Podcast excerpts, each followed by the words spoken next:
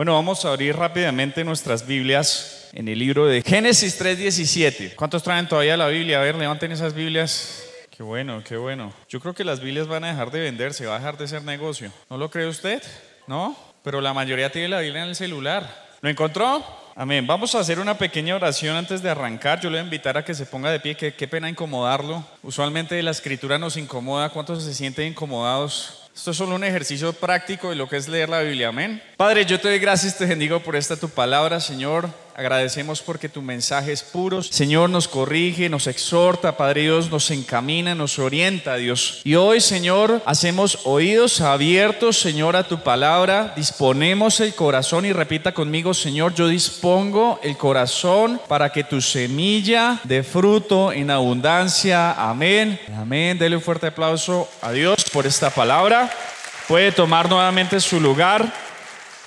Si usted lo quiere leer de pie, Está bien, pero si quiere leerlo sentado también. Dice la escritura, Génesis 3:17. Y al hombre dijo, por cuanto obedeciste a la voz de tu mujer y comiste del árbol de que te mandé diciendo, no comerás de él, maldita será la tierra por su causa. ¿Cuántos dicen amén?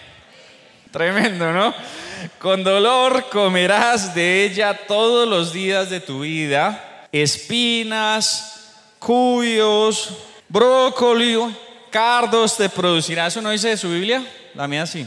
Por eso yo no como brócoli, porque es del diablo. Y comerás plantas del campo. Amén y amén. Ve lo importante que es traer su Biblia, ¿verdad? Para que no le metan gato por libre. Bueno, yo creo que en esta iglesia somos expertos en hablar de maldiciones, ¿no? ¿Cuántos años uno, ustedes no han escuchado hablar sobre las maldiciones? Haga de pronto una remembranza, cuántos sermones no ha usted escuchado sobre cómo no ser maldito, cómo ser bendecido, en fin. Y yo pienso que en algún momento nosotros como hombres deberíamos dejar de hablar de esto, porque las maldiciones están en contra de lo que el Señor estableció para usted y para mí.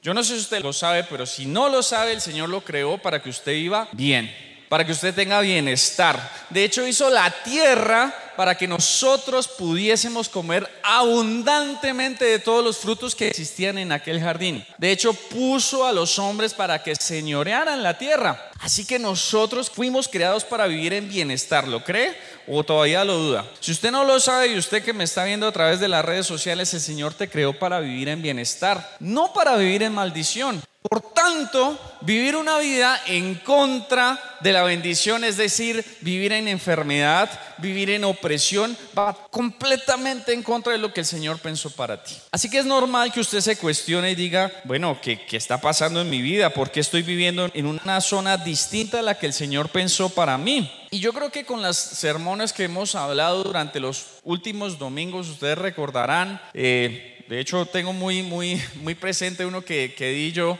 respecto a la importancia de lo que es hablar bien, ¿verdad? Dice la escritura, y puede leerlo ahí en Proverbios 18, 21, que la vida y la muerte están en la lengua. Todo lo que usted hable y no hable tiene una consecuencia en el reino físico y en el reino espiritual. No obstante, no es la única forma de ser maldito. Usted puede ser maldito por causa de herencia, es decir, por sus papás, eso está ligado al ADN y cuántas veces el pastor Salas no le explica a usted con plastilina, con dibujitos, mediante palabras hermosas, lo importante que es renunciar a las maldiciones generacionales, ¿verdad? Así que es otro canal y yo creo y confío y por lo menos yo tengo la fe, la certeza de que el Señor ya cortó con eso. ¿Lo tiene usted? Porque usted y yo no estamos llamados a vivir la historia de nuestros papás, de nuestros abuelos, de nuestros bisabuelos. Nuestra historia tiene que ser distinta. Amén. Muy bien. Así que nos quedan dos canales que son, básicamente uno de esos es lo que dice el título de la charla. ¿Maldiciones qué? Nunca más. En el libro de números 23, números 23, 8, ¿cuántos alguna vez en su vida fueron al brujo? Levanten la mano, tranquilos. Fue pecado en el momento, pero eso ya es pasado, ¿verdad? Yo recuerdo mucho, y esto lo cuento recurrentemente porque para mí es muy gracioso, y es que yo vivía hacia, el sur de la ciudad. ¿Cuántos han ido al puente de Venecia? muchos sureños por acá. Gas. No, mentiras. Qué bendición, ¿verdad? Cuando yo iba a los bancos a hacer mandados de mis papás, hacer las famosas consignaciones o pagar los recibos no pagados, yo iba y me encontraba con una persona que volanteaba, entonces decía la publicidad, me acuerdo con mucha risa que decía, le resucito al ser amado, brujo, chamán, no sé qué. Valor de la consulta, dos mil pesos. Pues yo claramente ya era cristiano, pero la verdad es que la tarifa era tan, tan tentadora que varias veces me dieron ganas de ir, porque por dos mil pesos que te traigan al, al, ser amado es realmente algo económico. ¿Sabe? La de brujería está al alcance de cualquiera de nosotros. Es muy fácil. Ni siquiera tenemos que pagarle el brujo al adivino. La brujería a veces sale de nosotros mismos. Porque nosotros mismos cuando hablamos palabras desobligantes, somos brujos. En su corazón y en el mío, en mis palabras, no debería estar destruir al otro. No debería estar el hecho de decir, esta persona es mala, esta persona es X, Y o Z. Porque nosotros no está el poder del juicio. Así muchos de los que estamos acá sentados creamos que lo tenemos. Yo me encuentro con muchas personas que salen carilargas del servicio y uno les pregunta, ¿y por qué saliste carilarga del servicio? Y ellos espiritualmente, porque el gozo de Dios está en ellos, dicen, es que el Señor no visitó este culto. La palabra de Dios vino vacía. Yo lo miro, la verdad, sorprendido porque son el termómetro del Espíritu Santo. Ellos son los que dicen si la palabra fue poderosa o no. Tremendo. ¿Qué nivel de orgullo tan pesado? ¿Usted se imagina que el Espíritu Santo sea notable en su vida solo porque una persona lo sintió o no? ¿Está bien? No está bien. Peor aún, ¿usted se imagina que la presencia del Espíritu Santo dependa de lo que hacen estos muchachos que están acá parados? ¿Lo cree posible? Yo no, la verdad no lo creo posible. Y muchos asumen y dicen, muchachos, tenemos una responsabilidad muy grande. Si nosotros no estamos en santidad, el Señor va a bajar, porque mejor dicho va a ser anatema. Y no, no funciona así, ¿sabe? El Espíritu Santo, gracias a Dios, es independiente y toca las vidas de quien Él quiere tocar. Amén. ¿Estamos o no estamos? Porque hoy el Espíritu de Dios está acá porque le place, no porque yo predique o porque usted esté sentado. Es su beneplácito tocarlo ahí donde usted está sentado y ahí donde usted está en las redes sociales. Es el beneplácito del Espíritu Santo de Dios. Así que volviendo al tema sobre lo que son nuestras palabras, vamos a ver una historia que yo creo que los que están acá sentados y los que nos ven a través de las redes han escuchado mucho. ¿Cuántos han escuchado hablar del profeta Balaam? Primero, no era profeta, era divino. y el rey Balak, nombre parecido, distintas personas. Al parecer la creatividad no era el fuerte de esa época con los nombres. Entonces estaba el rey Balak, rey de los moabitas, y había un adivino muy famoso que se llamaba Balaam, que estaba por la región, no necesariamente habitaba dentro de los moabitas, pero esta persona era famosa porque si el tipo bendecía a alguien, esa persona iba a ser bendita por dos mil pesos. Imagínense, baratísimo. Pero si el tipo maldecía también por los mismos dos mil pesos, esa persona iba a ser maldita y todo le iba a salir mal. Entonces el rey Balak se entera de que el pueblo de Israel, en compañía de Moisés, estaba acampando en el valle de Moab. Y el rey Balak teme, porque sabía y escuchó lo que el pueblo de Israel, que era un pueblo numeroso, le había hecho a los amorreos. Así que el tipo dice, no, yo tengo que hacer algo. Yo por fuerza, por espada y por número de personas no podré derrotar a los israelitas, pero si acudo a los brujos que están en el puente de Venecia por dos mil pesos, seguro el Señor va a hacer algo. Y ahí sí a todos, mejor dicho, se les sale la fe, ¿no? Entonces narra la historia que llega el rey, convoca una compañía y les pide que vayan y convencen a este tipo Balaam para que los maldigan. Pero pues obviamente como era un brujo, era un adivino, pues le dieron pues, los dos mil pesos, ¿no? Y estos van a él, lo intentan persuadir. Yo la verdad es que me preguntaba y me cuestionaba cómo es que una persona que es adivina puede escuchar a Jehová, Yahvé, el Señor. El caso es que en una primera instancia no logran persuadir. Balaam consulta al Señor, el Señor les dice, no vayas porque este es un pueblo bendito. Y el tipo inicialmente obedece. Por supuesto el rey Balak no se iba a quedar con los brazos cruzados y vuelve y envía a la comitiva. Y esta vez el Señor le dice a Balaam, listo, ve con ellos, pero lo que yo te diga, vas a decir.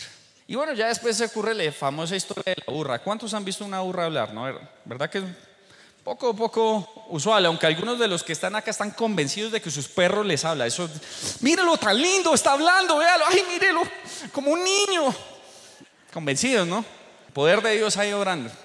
Así que en el camino narra la historia, esta es una de las historias más impactantes que yo haya podido leer en mi vida y es, se aparece el ángel de Jehová con una espada de fuego desenvainada.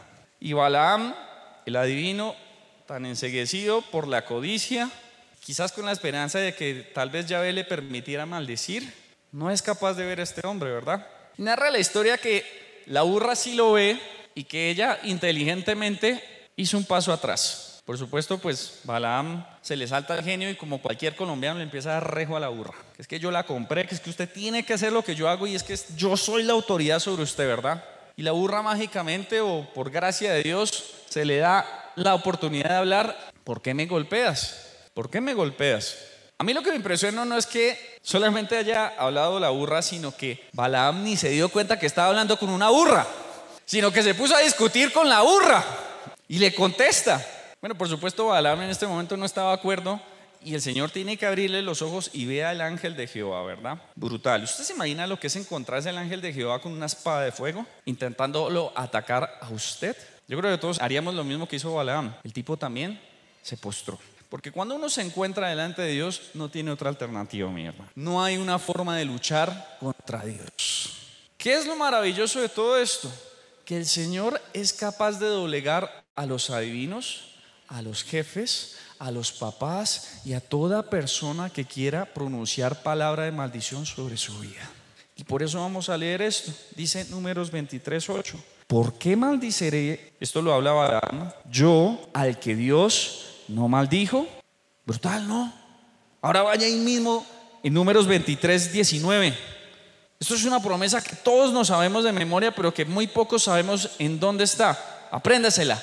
Números 23, 19, 20. Dice la escritura, Dios no es hombre para que mienta, ni hijo de hombre para que se arrepienta. Él dijo, y no hará, habló y no ejecutará. He aquí he recibido orden de bendecir. Él dio bendición y no podré revocarla. ¿Cuántos creen que eso es así? Si sobre tu vida hay bendición y sobre tu vida hay propósito, nada, no hay carne, no hay principado, no existe potestad que pueda anular la palabra de Dios. Alguien debería decir amén a esto, ponerse de pie, aplaudir al Señor, porque es ahí donde está la palabra que hoy usted debe recibir.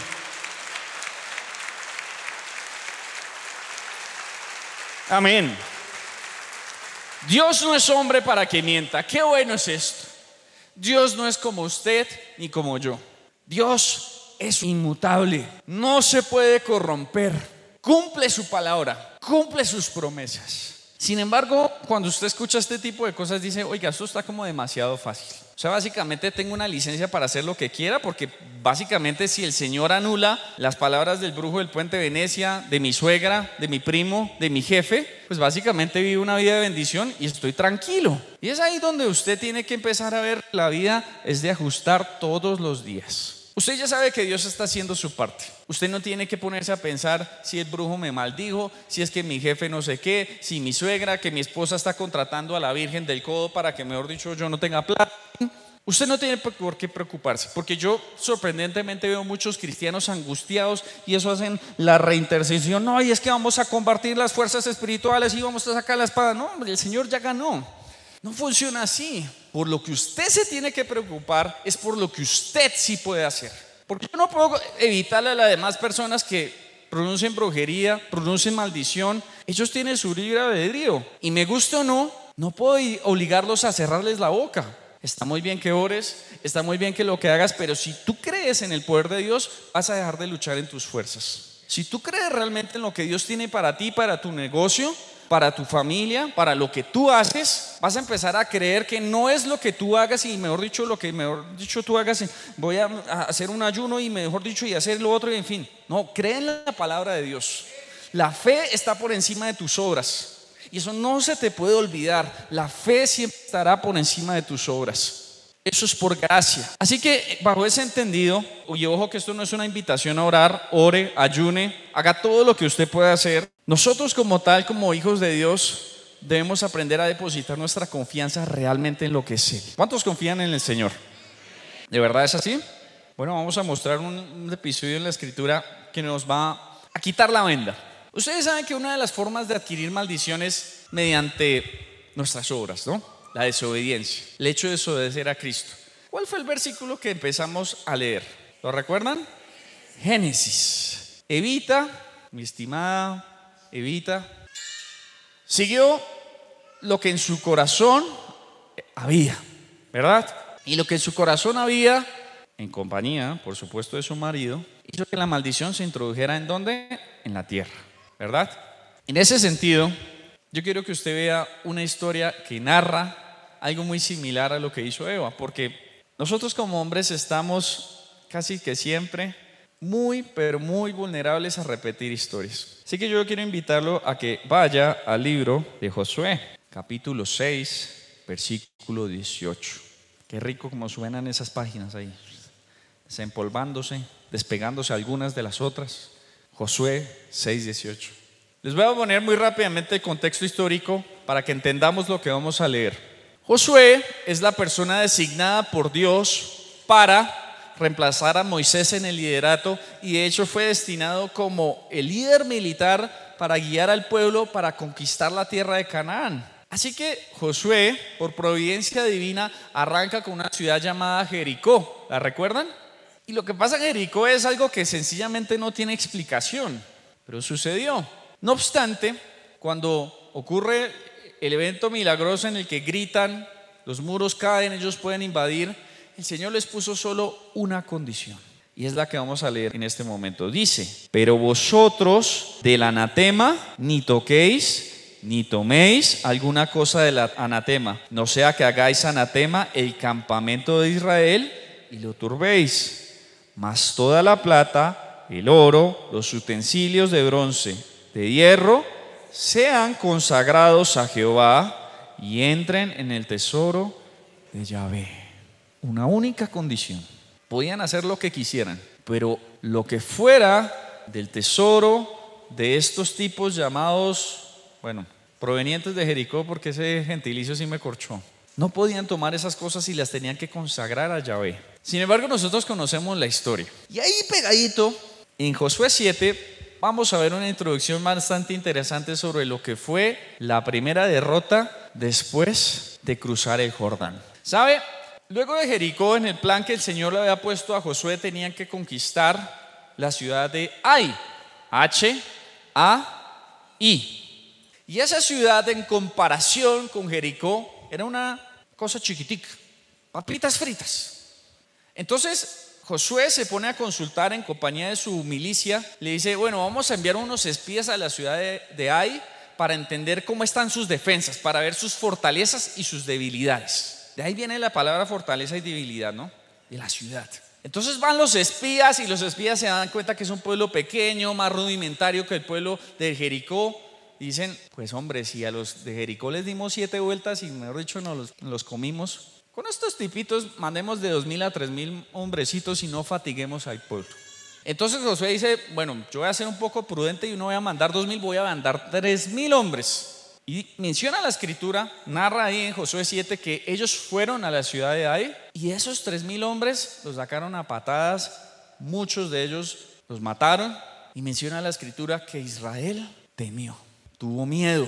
Porque ¿cómo era posible que ellos hubieran vencido las murallas de Jericó y no hubiesen podido con un pinche pueblito.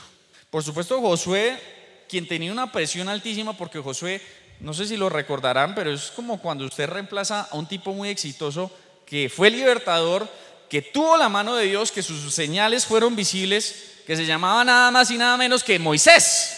Así que el liderazgo que él tenía sobre sus lomos no era pequeño. De hecho, cuando lo invito a que lo lea para que, para que me crea. En Josué capítulo 7 vamos a ver una queja que le hace Josué a Yahvé y le dice, Señor, ¿por qué nos permitiste cruzar el Jordán?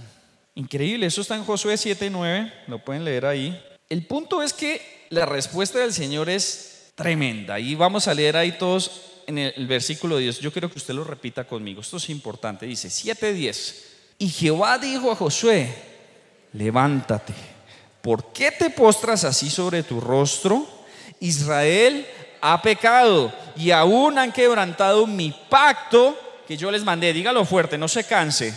Y también han tomado el anatema y hasta han hurtado, han mentido y han guardado entre sus enseres. La presión de Josué fue tal que él le pidió una señal a Yahvé para que el pueblo creyera que era el destinado del Señor. ¿Y qué hizo el Señor? Así como abrió las aguas del Mar Rojo, también abrió las aguas del río Jordán. Brutal. El Señor estaba con Josué, así que el problema no era lo que Josué hiciera o deshiciera. El Señor le dice, levántate, santifica al pueblo. Léalo ahí en el verso 13. Levántate, santifica al pueblo y di, santificados para mañana, porque Yahvé, el Dios de Israel, dice así, anatema hay en medio de ti, Israel. No podrás hacer frente a tus enemigos hasta que hayáis quitado el anatema de en medio de vosotros. Más presión para Josué. Ahora Josué no es solamente responsable de lo que él haga, sino responsable de lo que haga el pueblo. ¿Por qué? Porque eso va a ser determinante a la hora de derrotar y conquistar un pueblo enemigo. Yo no quisiera tener la responsabilidad de Josué, soy sincero. Imagínense preocuparme por mi santidad y además preocuparme por la santidad de usted, que no tengo ni idea de qué hace usted. Muy difícil, muy difícil. Pero si Josué no hacía ese ese hecho de lo que es santificar un pueblo completo, el Señor no iba a estar con ellos. Y él sabía que si Yahvé no estaba con ellos, ellos iban a ser borrados de la tierra, tan simple como eso. Así que narra la historia que Josué llama a todo el pueblo y empieza hacer una inspección profunda como la que usted y yo deberíamos hacer en nuestras vidas. Y empieza y es llamada la tribu de Judá, tribu de a la cual pertenece Acán. ¿Lo han escuchado? ¿Cuántos han escuchado lo bonito que es un manto babilónico? Lo rico que es tener un lingote de oro. Bueno, la escritura narra que hicieron una inspección y llegaron a la casa de Acán. Así que lo invito a que lea conmigo este versículo importante en el 19, ahí mismo en Josué 7. Hoy estuvo fácil buscar los versículos. Dice, entonces Josué dijo a Acán, hijo mío, da gloria a Yahvé, el Dios de Israel, y dale alabanza y declárame ahora lo que has hecho no me lo encubras. Y Acán respondió a Josué, verdaderamente yo he pecado contra Yahvé, el Dios de Israel, y así y así he hecho. Pues vi entre los despojos un manto babilónico, y ahora póngale acento paisa, caleño, un manto babilónico muy bueno, para que lo sienta como suyo, o bogotano. ¿Será que a nosotros no se nos ha pasado el pensamiento perverso de tomar algo que no es nosotros, que, no, que se nos parece muy bueno? ¿Verdad que sí? No solamente está en el corazón de Acán. Y 200 ciclos de plata, un lingote de oro de peso de 50 ciclos, lo cual ¿qué hizo? Codicié y tomé. Y he aquí que está escondido bajo tierra, en medio de mi tienda, y el dinero debajo de hecho. Y aquí es donde nosotros nos vamos a dar cuenta que también hay anatema en nuestras vidas. Mire, es muy fácil señalar a los demás credos porque son idólatras, porque en teoría están atados a potestades espirituales, a idolatría, a brujería, pero nosotros no estamos tan lejos de eso. Y aquí es donde nosotros tenemos que ser completamente francos, porque la discusión más franca es la que va a permitir que el Espíritu Santo venga o no a nuestras vidas. El anatema no tiene que ser necesariamente la Virgen del Codo, no tiene que ser la imagen, la estampita. Si usted cree en los muertos y todavía tiene la imagen de su bisabuelo, que mejor dicho era el fuerte de su casa, eso no es necesariamente el anatema. El anatema es todo aquello que usted tiene escondido bajo tierra, atesorado, que codicia y que usted sabe que esa parte que usted codicia no sería capaz de darle el diezmo al Señor. ¿Cómo la vio? ¿Acaso no tenemos cosas tan enterradas y tan atesoradas en nuestras vidas que no seríamos capaces de entregárselo a Dios? ¿Cuál es nuestro becerro? Porque el becerro no es simplemente decir vamos a armar un, un, tótem de oro. El becerro es todo aquello que tú no tienes la capacidad de entregárselo al Señor. Y ahí ustedes, muchos, por sus caras me di cuenta que tienen muchas cosas que no son capaces de dárselas al Señor. ¿Sabe cuál es realmente el entendimiento del diezmo y de la primicia? no, es un tema de porcentajes, es un tema de confianza. Cuando usted hace su presupuesto, y voy a hablarlo del tema económico no porque sea lo más importante, sino porque es lo más fácil de explicar, vamos a asumir que esto es su ingreso. ¿Cuántos vieron fracciones en el colegio? Bueno, esto lo podemos dividir en 10 partes, ¿verdad? Entonces, chan, chan, chan. Se dañó el iPad, no importa. 10 partes. ¿Qué vas a hacer con la primera parte de esas 10 partes?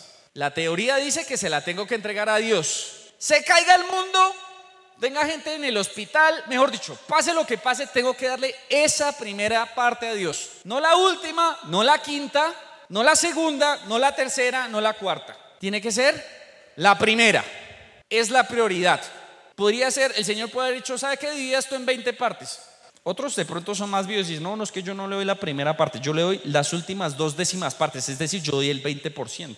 Y no es lo mismo, porque vuelvo y les digo, no se trata de porcentaje, se trata de prioridades. Y cuando usted tiene en confianza y en prioridad y está tan claro en su corazón, así se caiga el mundo, así le toque pagar cuatro por mil, así le deba al gota a gota, usted primero le da al Señor. Su prioridad es el Señor. Punto. Y eso fue el problema que tuvo Acán. Acán en su corazón no tenía honrar al Señor, tenía honrarse a sí mismo. Y eso es el anatema, lo que yo atesoro, codicio para mí. Lo veo algo muy bueno. Y sabe, esto volvió a pasar antes, o no volvió a pasar, pasó antes. Génesis 3.6.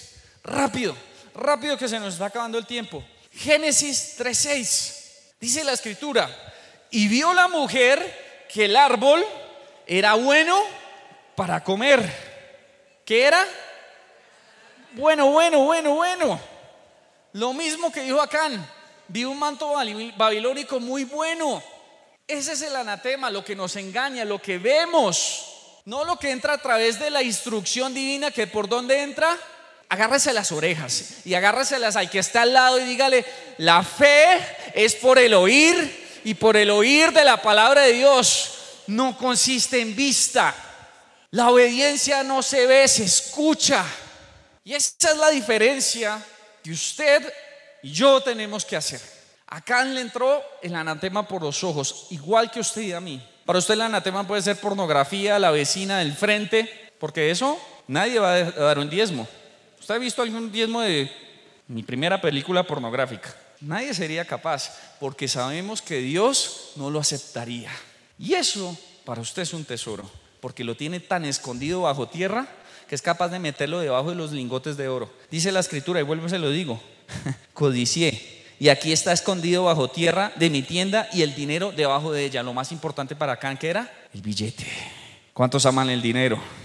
Ahora, para usted puede que no sea el billete, puede que sea la codicia, la murmuración, el chisme, de todas esas cosas que usted no está dispuesto a compartir con Dios. Si usted lo tiene, es momento de que se levante y diga, Señor, yo también he prevaricado. O son tan santos que no tienen nada enterrado.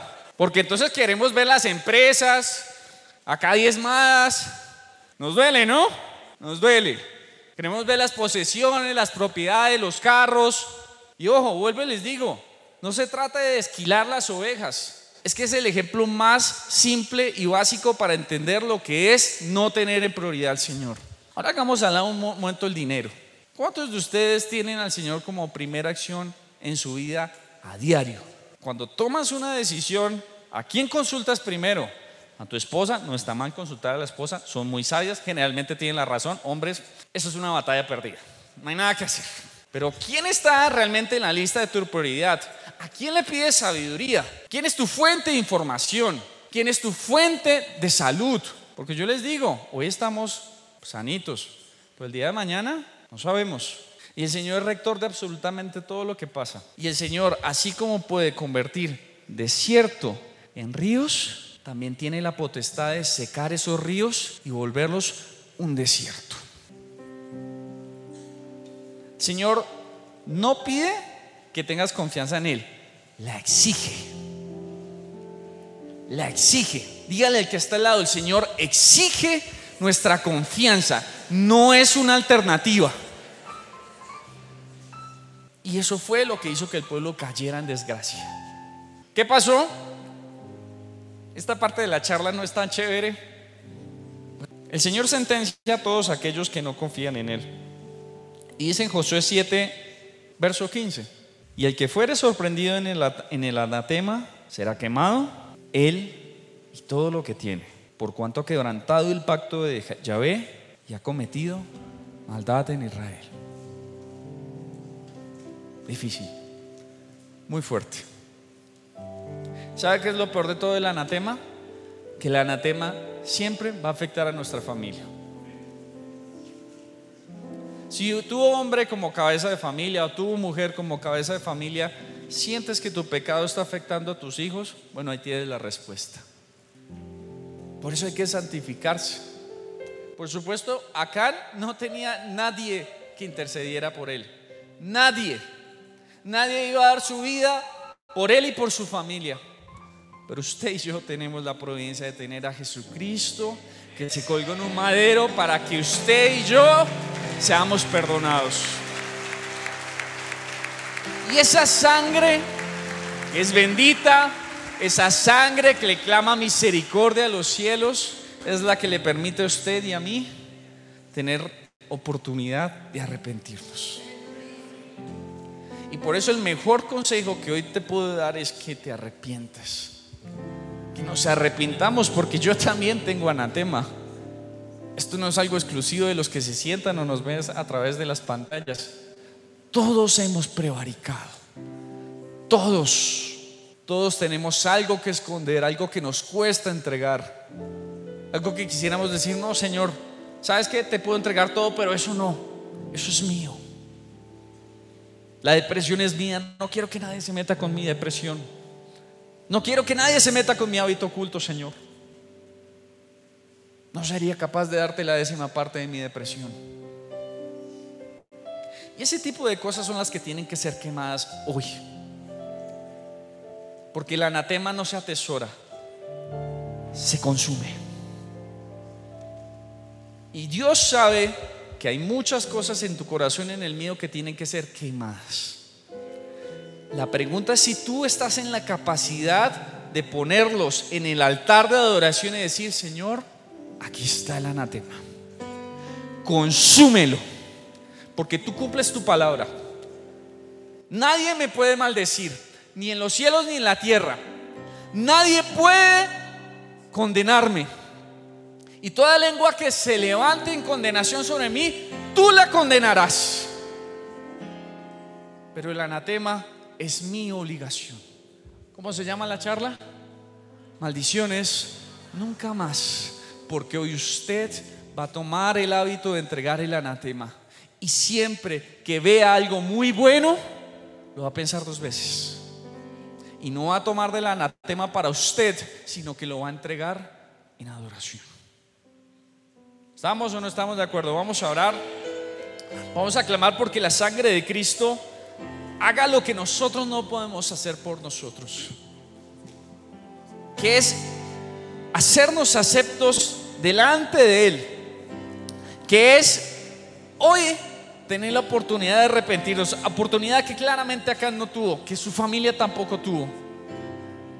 Pero hoy Dios, tú eres misericordioso y bajo esa misericordia de la sangre de Cristo, yo me quiero presentar delante de ti.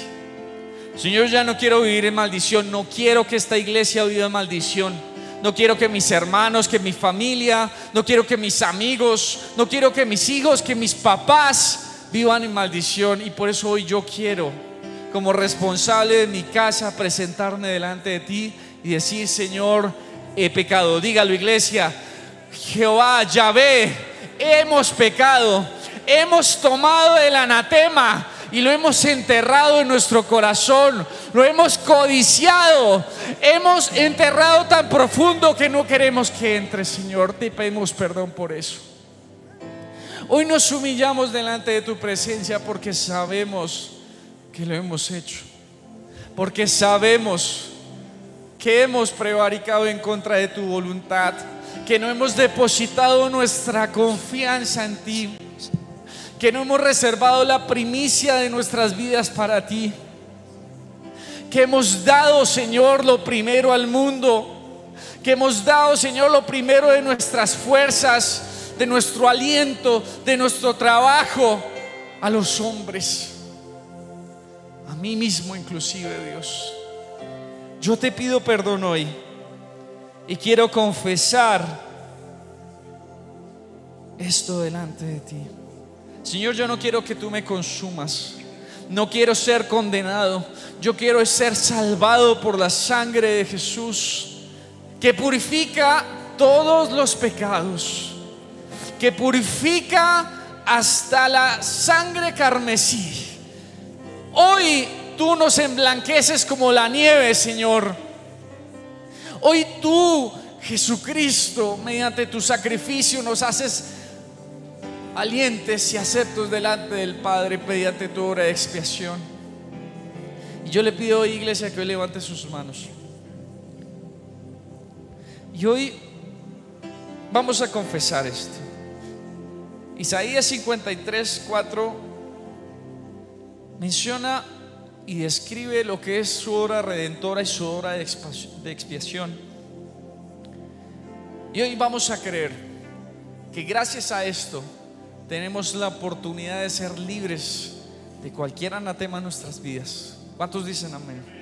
Dice la escritura y le va a leer conmigo, ciertamente llevó él nuestras enfermedades y sufrió nuestros dolores y nosotros le tuvimos por azotado, por herido de Dios y abatido, mas él herido fue por nuestras rebeliones, molido por nuestros pecados.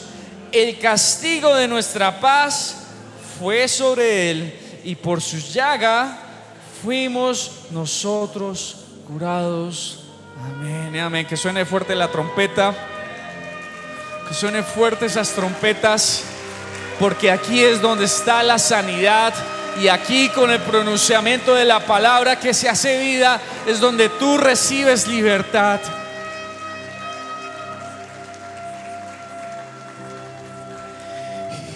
Inmolado en el Calvario, Él mostró su amor por mí.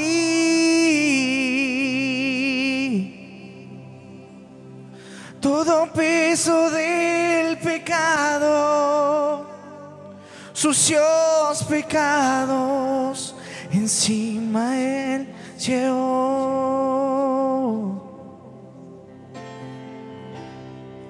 Y en un momento importante, y en un instante muy decisivo,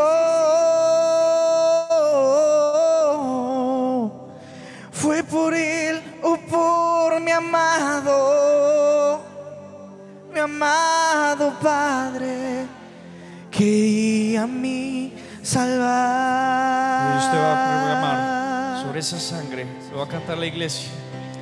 Sangre que me da la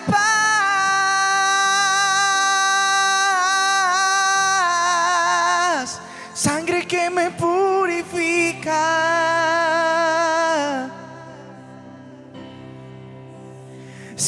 Sangre que me redime, preciosa sangre, la sangre de Jesús. Nuevamente, la iglesia lo canta fuerte, la sangre. Y sangre que me da la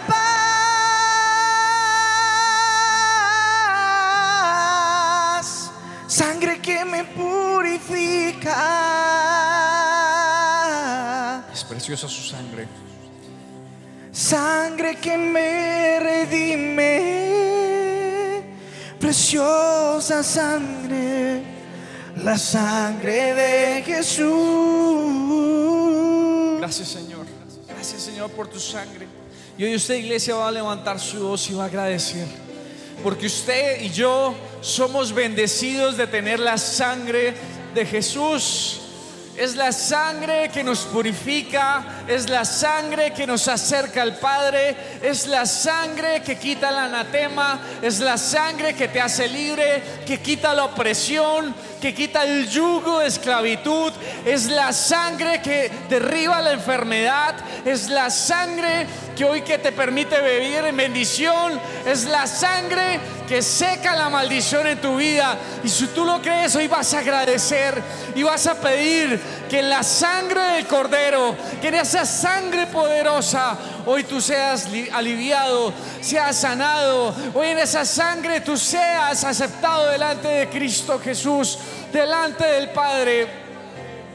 Y hoy vivas una vida conforme al propósito por el que fuiste creado, que es vivir una vida de bienestar, que es vivir una vida de bendición, que es vivir una vida de comunión con el Padre, que es vivir una vida de bendición teniendo alcance a los frutos del jardín. Hoy vas a orar, iglesia. Iglesia, levanta tu voz, no te canses. No te canses, no desmayes porque el milagro está ahí. El milagro está ahí. Está a tu alcance. Levanta tu voz, levanta tu voz que se escuche como un murmullo en los cielos, porque es la sangre que nos da paz, porque es la sangre que nos da bendición. Despreciado y desechado, el varón de dolor.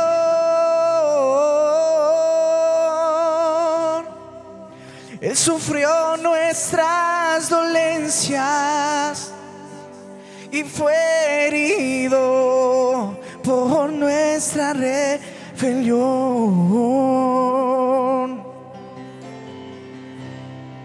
Más angustiado y afligido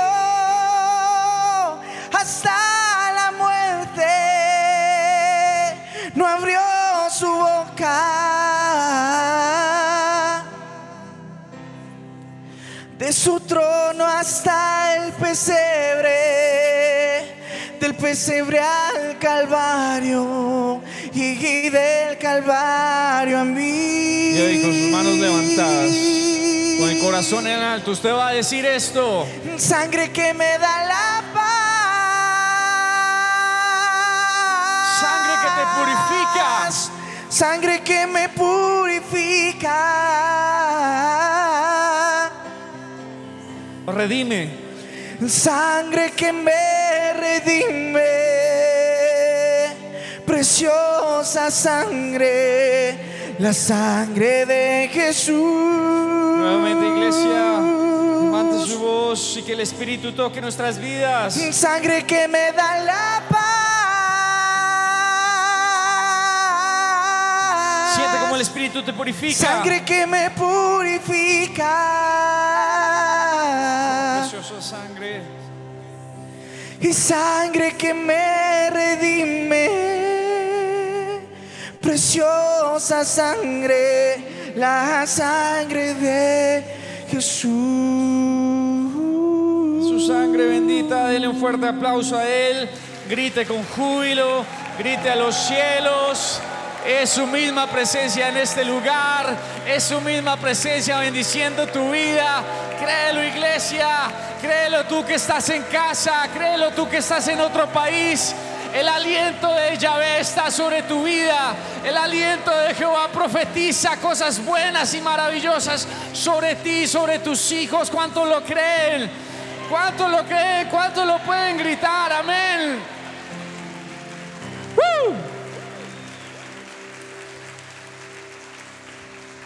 Amén. ¿Cuántos se gozan? Vamos a despedirnos.